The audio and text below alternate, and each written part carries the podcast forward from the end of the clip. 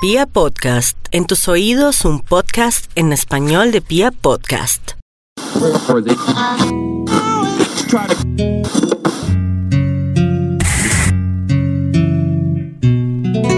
La luz rasgó como un trueno las tinieblas y el mundo entonces de la nada surgió.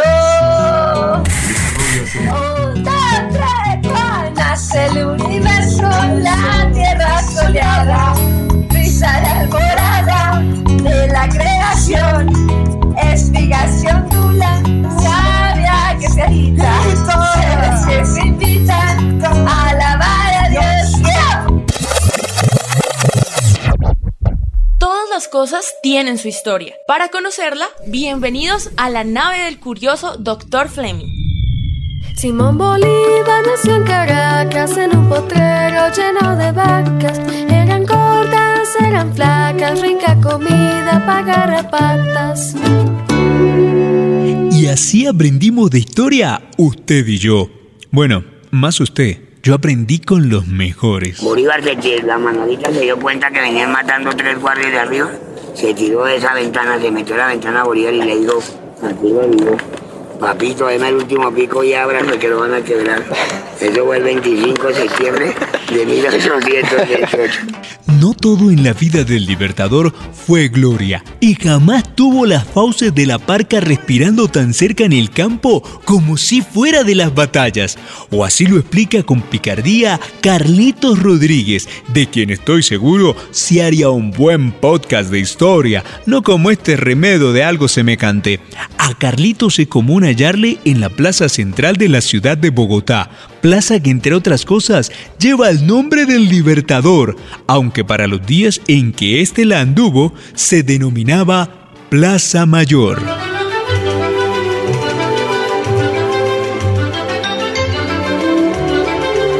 El último hijo del matrimonio de Juan Vicente Bolívar y Ponte con María Concepción Palacios Blanco descendía de una familia vascogoda y blasonada, tranquilo, sin asustarse, o sea, como decimos aquí en Bogotá, gente divinamente.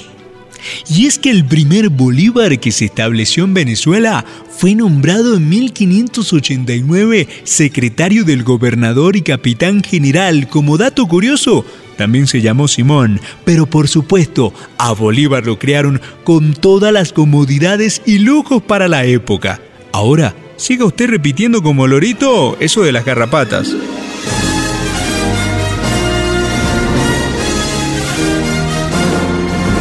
Apenas hicimos una escala en el 20 de julio.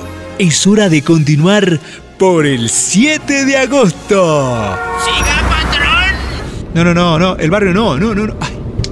Bueno, Su tranquilidad es muy importante para nosotros. Le invitamos a seguir todas las instrucciones. No ajuste nada más que el volumen. Olvídese de las turbulencias. Nada está prohibido salvo perderse un solo instante de este recorrido. Your peace of mind is very important to us. Don't adjust anything. More- Gracias por viajar con Pia Podcast. Se nos vino la caballería, estamos perdidos.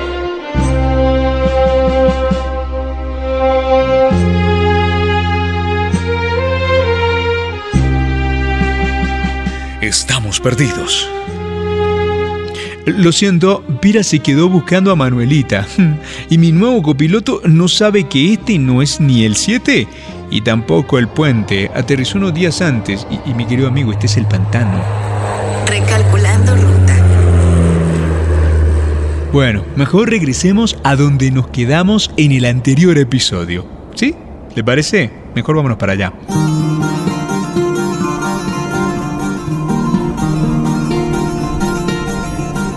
Eso. ¿Se acuerda? En la historia del grito. Ah, perfecto. Se firmó el acta y... Empezamos la patria boba. Don Antonio Nariño así denominó a este periodo. Porque sí que nos vimos como bobos sin mama. Que desde el 22 de diciembre de 1810, cuando por fin se estableció el Supremo Congreso en la capital con representaciones de Mariquita, Neiva, Novita, Pamplona, Socorro y Santa Fe, no nos pudimos poner de acuerdo. Elegido presidente Jorge Tadeo Lozano aprueba el 27 de noviembre de 1811 un pacto federal de las Provincias Unidas de la Nueva Granada, desconociendo la autoridad de la Corte de Cádiz. Sin embargo, y tras dos meses de deliberaciones se disuelve el Congreso, pues no puede resistir las presiones de diversa índole que surgen en su contra. Aunque se ha expedido la primera constitución de Cundinamarca, la anarquía domina la nación. Como decía mi abuelita, el que a hierro sube, a hierro termina. Toda fuerza ejercida hacia arriba es directamente proporcional al golpe de la caída. Ejemplo,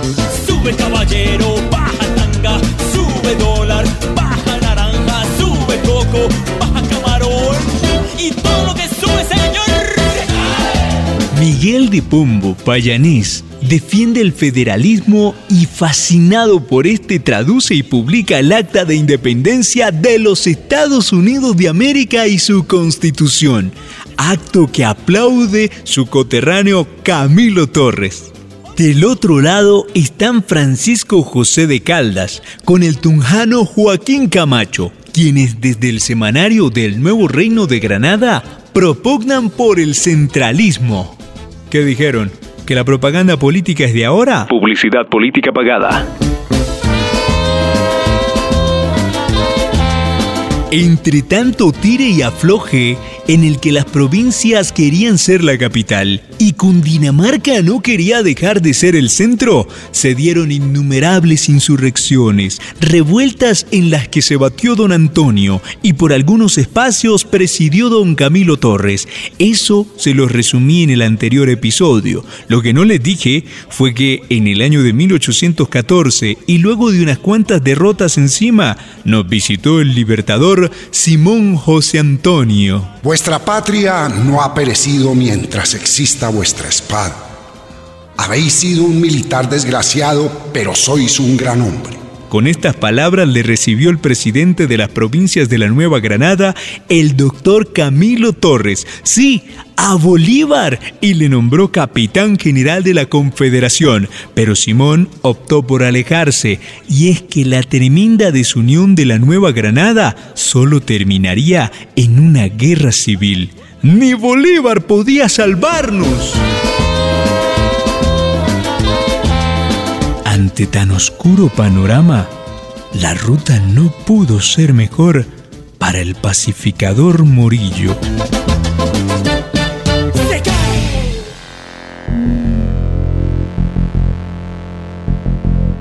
Todos saludan al rey de los perdedores. Si algo tuvo Fernando VII fue un excelente equipo asesor de marketing político, aunque para entonces no se lo habían inventado, ¿eh? Su Majestad, me informan que los ingleses vienen de camino a enfrentar a Napoleón. Un intrépido y aguerrido irlandés está al mando. Según quienes lo conocen, es muy metódico y en especial trae hambre de gloria. Y la referencia no era más que al brillante militar, político y estadista Arthur Wesley, que si bien era irlandés y por su rivalidad con los ingleses se autodenominaba un hombre leal a la corona, bastante modesto y no en balde su frase célebre, porque un hombre nazca en un establo no le convierte en caballo. A partir de 1814 se le dio el título de duque y desde entonces el mundo le conoció como el Duque de Wellington, gran héroe de Inglaterra, el vencedor de Waterloo. Sí, la estocada final a Napoleón.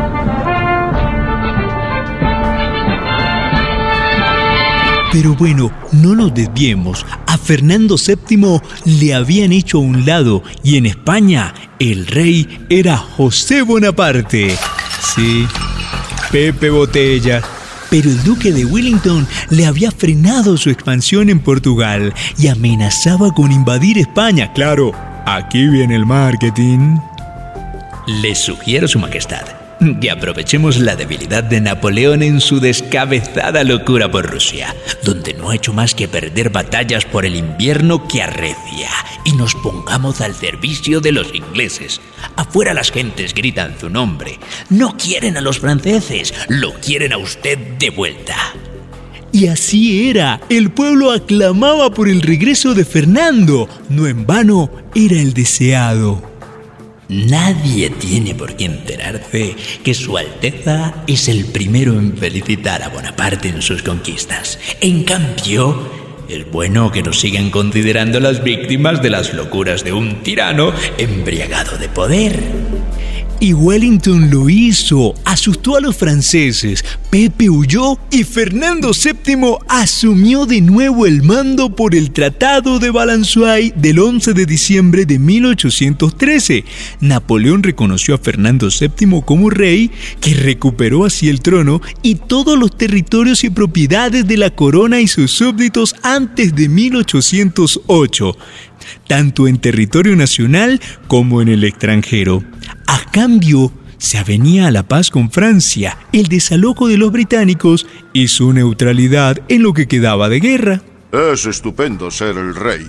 El 4 de mayo de 1814, Fernando VII promulgó un decreto redactado por Juan Pérez Villamil y Miguel de Lardizábal que restablecía la monarquía absoluta y declaraba nula y sin efecto toda la obra de la corte de Cádiz. ¡Oh! ¿Se acuerdan de ese edicto que les había mencionado en el anterior episodio, en el que declaraba a los americanos hombres libres? Bueno, cortesía de Fernando VII, España terminaba siendo el reino Chimoldrufia. Y perdónenme, pero yo como digo una cosa digo otra. Mucha atención, trabajo sí hay. El rey Fernando VII, que no estaba muerto y mucho menos de parranda, busca mercenario capaz de someter un continente y especialmente no se maree en barco. Esto porque tendrá que cruzar el océano. Y así, nuevamente, llegamos a Pablo Morillo.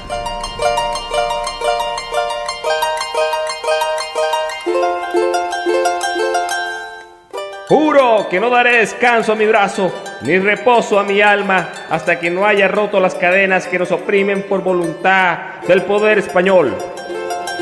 Así habló Simón José Antonio de la Santísima Trinidad Bolívar Palacios Ponte y Blanco en la cima de la colina del Aventino, frente al Capitolio y el Coliseo, sí, ya en Roma, embriagado por la inspiración que le había dejado unos días atrás presenciar la coronación de Napoleón, rey de Italia. Sí, esto en el año de 1805.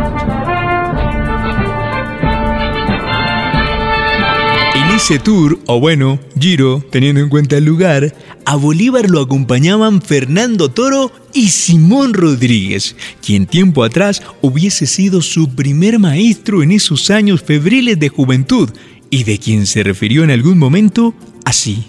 Usted formó mi corazón para la libertad, para la grandeza, para lo hermoso. Yo he seguido el sendero que usted me señaló. Rodríguez se fue a París y allí se reencontró con nuestro héroe, Incluso se cambió el nombre a Samuel Robinson. Para Bolívar siempre fue el Sócrates de Caracas. Así pues, creo, no fue cualquier pintado en la pared.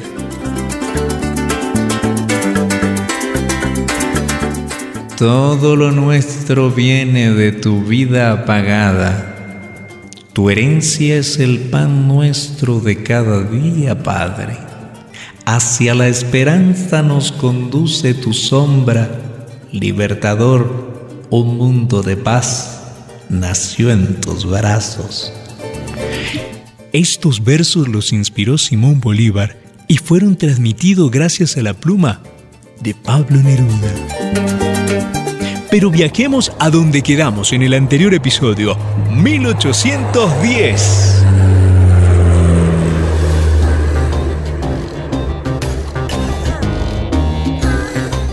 En junio de ese año, Simón fue enviado en misión diplomática junto a Andrés Bello, el célebre maestro de América, y aquí entre nos, el galardón que más codicié y nunca obtuve. Bueno, se lo daban a los mejores ITFES. Ahora sabrán... Momento, ¿todavía lo dan? En fin, también junto a ellos iba Luis López Méndez y su objetivo no era más que solicitar el respaldo del gobierno británico. Sabían que Fernando VII no se quedaría de brazos cruzados y pronto reaparecería en escena. Su emoción no pudo ser mayor cuando de repente se encontraban frente al veteranísimo general Sebastián Francisco de Miranda y Rodríguez Espinosa.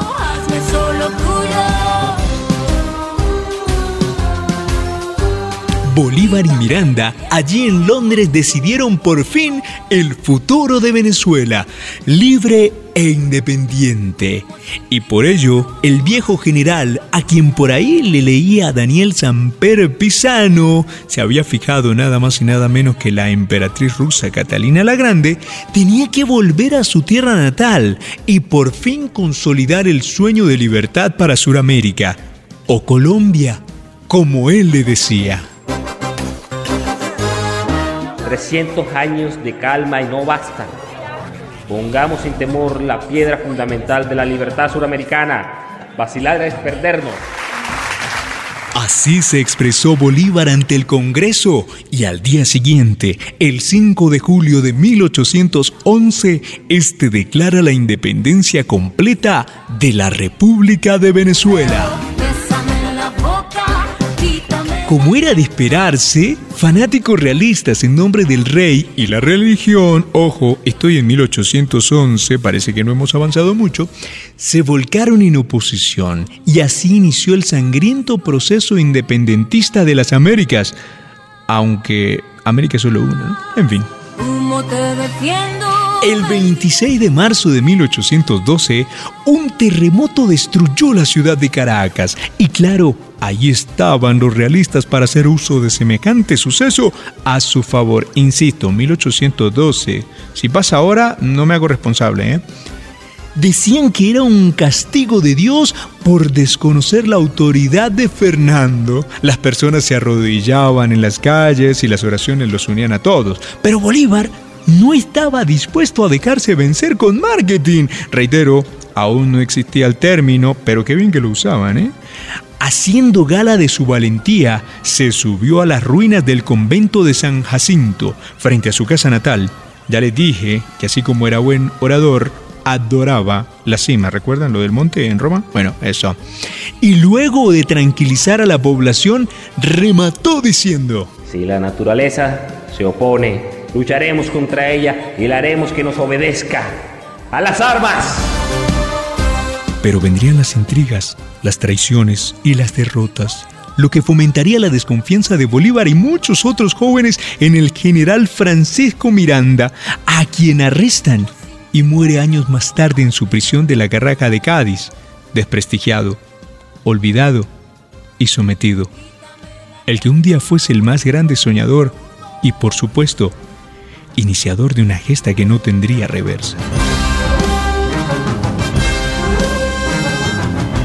Es así como el héroe inicia una gira por territorios que simpatizan con su causa y en su recorrido le es ofrecido, además de palabras elogiosas de parte de don Camilo Torres, un contingente de verdaderos hombres valientes de parte del dictador, como fue elegido en contra de su voluntad, Antonio Nariño, y entre ellos se destacarían Manuel Atanasio Girardot Díaz, sí, el del estadio quien muriera al ser alcanzado por una bala de fusil cuando trataba de fijar valientemente el pabellón nacional neogranadino en la altura de la conquista durante la batalla de Bárbula. Y Antonio Ricaurte, quien está inmortalizado en la estrofa 11 del himno nacional de Colombia. No voy a volver a ese sitio porque en el anterior episodio me demostraron que no tenía ni idea de los Ricaurte. En fin, con estos sacrificios logra Bolívar, mediante su campaña admirable, decretar la Segunda República. Pero no dura mucho. Monteverde y Boves emprenden la más sangrienta defensa y tiene que huir el libertador.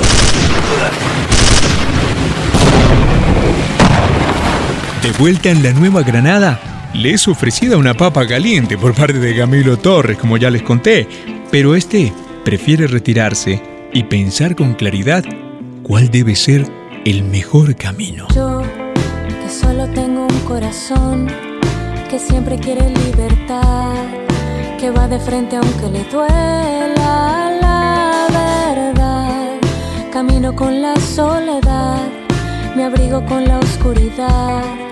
Mi piel está hecha de recuerdos que se van armando como en espiral. Y todo lo que estoy sintiendo con el bálsamo del tiempo, sé que al fin se sanará.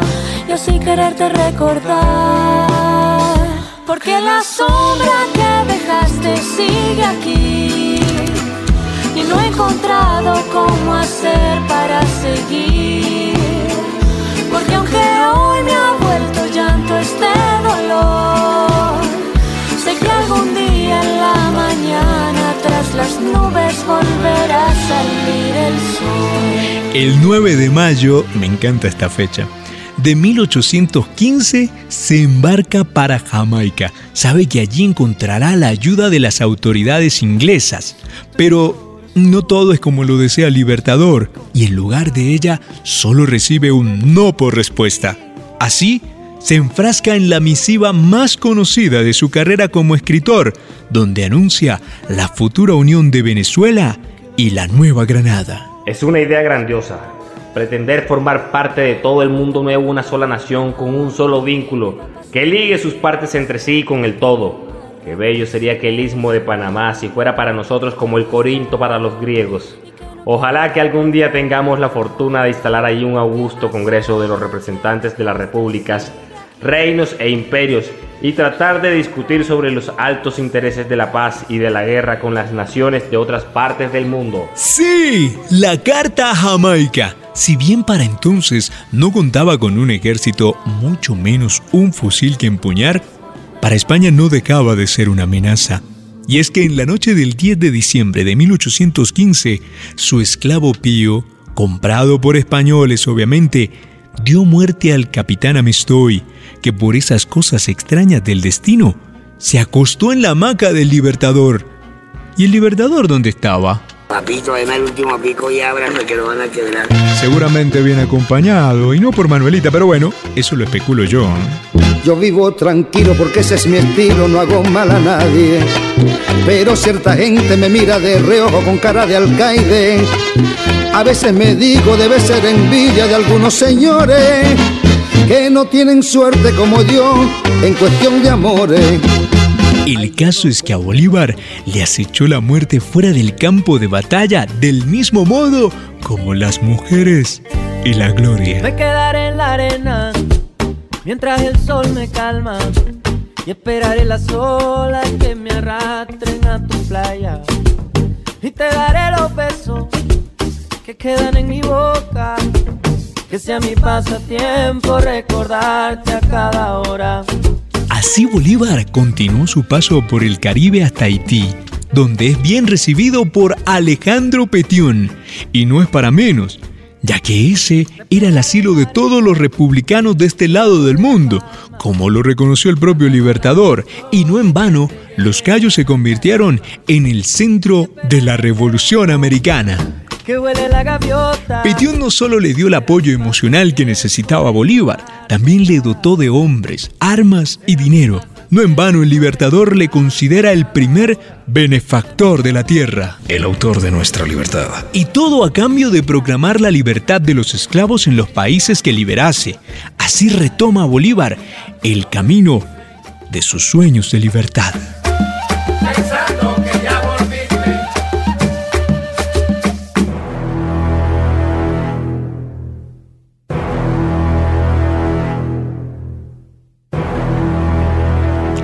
Si bien arribó por Venezuela en 1815, sería en Cartagena donde iniciaría su campaña pacificadora. El general más sanguinario y temido dejaba solo un rastro de sangre a su paso. Su única misión, restablecer el orden, ese que solo puede ser impuesto, como ya les dije, un derecho que se reserva el monopolio de las armas.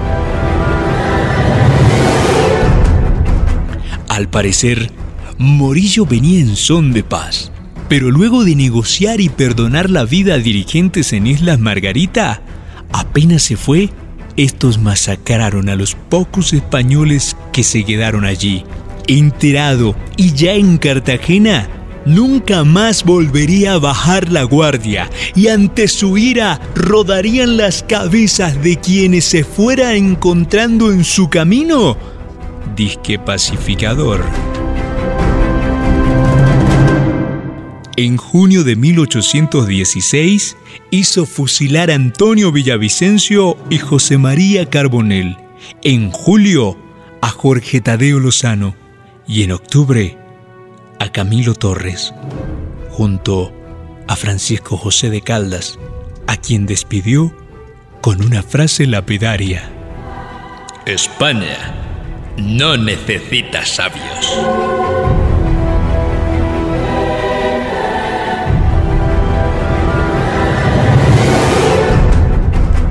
con la ayuda de haitianos, ingleses y quienes se fueran identificando con su causa, Bolívar luchaba contra españoles, pero aún no conseguía el apoyo más importante. El caudillo que a un solo grito mandaba sobre miles de hombres recios que se habían formado en los inmensos llanos de Apure. José Antonio Páez.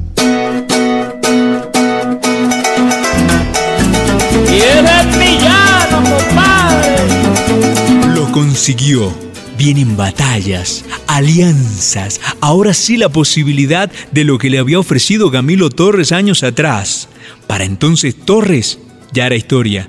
Nariño apenas podía responder por su vida, pero en los llanos escondido se encontraba Francisco de Paula Santander, un joven que estuvo presente durante la firma del Acta de Independencia de 1810 y que había librado una brillante carrera como militar y estadista desde entonces, ahora líder de las tropas granadinas.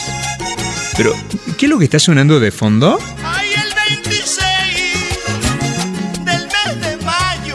No podía faltar el aporte del nuevo. Félix, ¿es que te llamas? Pero sí, tienes razón. El 26 de mayo de 1819, el Ejército Libertador emprendió la marcha desde Mantecal en Venezuela, con una tropa de 1.300 hombres de infantería y 800 de caballería. El 12 de junio, las tropas venezolanas y las granadinas del general Santander se reunieron en Tame, y aquí su locura. Tenían que llegar al centro sin ser vistos y la única ruta posible solo podía ser escalando la cordillera hasta el páramo de Pisba a más de 3.500 metros de altura. Toda una proeza para un ejército que era feroz en las llanuras. Ni Aníbal y Bonaparte se atrevieron a tanto en su travesía por los Alpes. El 27 de junio se llevó a cabo el primer encuentro entre los patriotas y los realistas. En las Termópilas de Paya, el primer triunfo patriota de la campaña libertadora y un punto clave para establecer el primer puesto de vigilancia. Pero la Odisea apenas empezaba y es que ni caballos ni soldados estaban preparados para lidiar con los peñascos en los que cientos perecieron. A Bolívar, por su entrega, arrojo y ánimo con el que guió la travesía, no solo le merecieron el respeto, sino también cierta fama de culo de hierro, así le decían. Contra viento y gravedad lo consiguieron. El 5 de julio, los patriotas alcanzaron el poblado de Socha, pero eso sí, a un precio muy alto, bastante enfermos y cansados. Hay quienes dicen que con 100 hombres habría bastado para liquidar ese ejército venido a menos por las inclemencias de una travesía suicida. Pero el pueblo que vino desde Tunja estaba con su ejército. Les atendieron, alimentaron y hasta vistieron.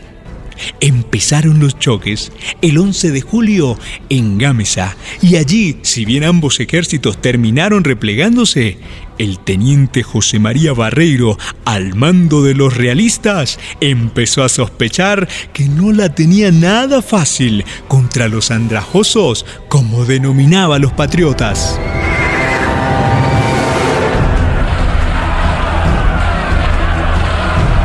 Barreiro se sentía rodeado, así que se desplazó a Paipa y desde la cima del Picacho y el Cangrejo esperó a los patriotas, quienes tomaron la iniciativa. Sin embargo, cruzar el río Sogamoso no era fácil, y más en julio, pleno mes de lluvia.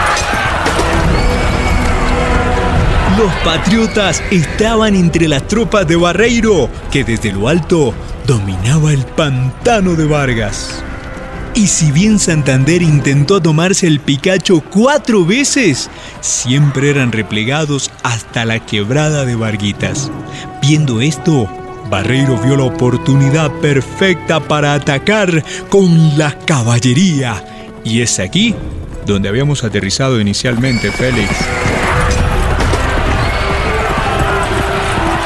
Se nos vino la caballería. Estamos perdidos. Vamos a perder, mi general, y todavía hemos peleado. Así es como nacen los héroes, sin temor y dispuestos a conquistar la gloria o morir en el intento. Coronel Ronte, salve usted la patria. ¡Ah! ¡Acomódese, cuñado! 14 jinetes que en el campo se vieron como centauros indomables capaces de anticipar de la epopeya el fin. Esto también está en el himno. Los llaneros doblegaron el ataque y espantaron a Barreiro por fin del Picacho. Pero Bolívar sabía que apenas era una batalla y que los realistas pronto se unirían al virrey Sámano, así que sin ser visto, emprendió la persecución, valiéndose de la noche, incluso sin prender lumbre. Observó los movimientos del enemigo y adelantándose le esperó en el puente de Boyacá.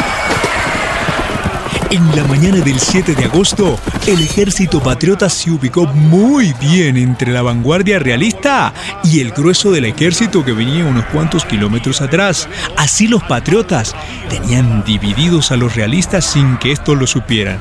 A eso de las 2 de la tarde, considerado un buen momento para almorzar, el jefe de la guardia se vio sorprendido por el ataque de los patriotas. Santander llegó a la vanguardia hasta el puente de Boyacá y si bien Barreiro y el grueso del ejército quiso atacar, se encontró de frente con Rondón y sus lanceros.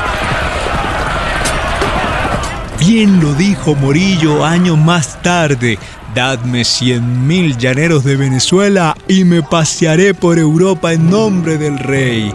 Una victoria rápida y de esas que nos dejarían un sabor a gloria que 200 años después continúa intacto y nos lleva a empuñar la bandera. De aquí lo que viene es más un trance político. Santander queda encargado como vicepresidente de la ahora Gran Colombia. Y con este antecedente, Bolívar marcha a Quito, donde se reúne con el general San Martín, héroe de la Argentina, y quien ya tenía bastante avanzado el tema, en Perú. La gloria sería para Simón y la historia escrita por los vencedores. Ama la tierra en que naciste.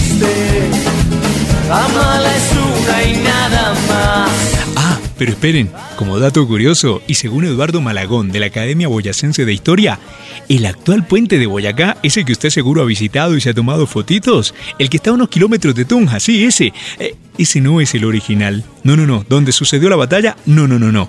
Ese fue un regalo que le hizo al país España durante el gobierno del presidente Eduardo Santos, sí, el papá de Juanpa.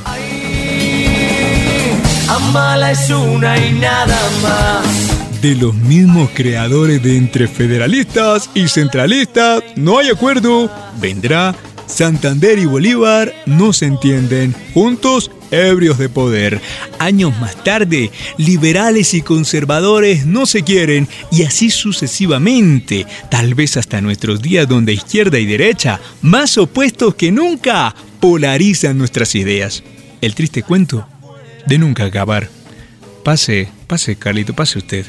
El Camerín del Carmen, en esa calle estrecha y empinada, que en un tiempo se llamó El Agonía, el Camerín del Carmen todavía se agarra a la pared estartalada. Es un recuerdo de la edad pasada, es el testigo de mayor valía. Él vio el virrey Solís cruzar un día y oyó el galope de la mula rada. El guarda Santa Fe por él existe, la ciudad colonial mística y triste, de tradiciones y recuerdos llena, que al sentirse tan huérfana y tan sola, envuelta en una capa la española, se metió en él para llorar su pena. Lindísima, pero oigan esta firma. Isabel Lleras de Ospina. Los Lleras son liberales, los Ospinas son conservadores. Se supone que son enemigos, no. Casados entre ellos mismos, tapados con la misma cobija. Toteados de la risa del pueblo y el pueblo se mata por los dos partidos. Hay que dejar de ser uno tan pendejo en esta vida. Ahora sí que Dios los bendiga dé sus años. Hace falta corazón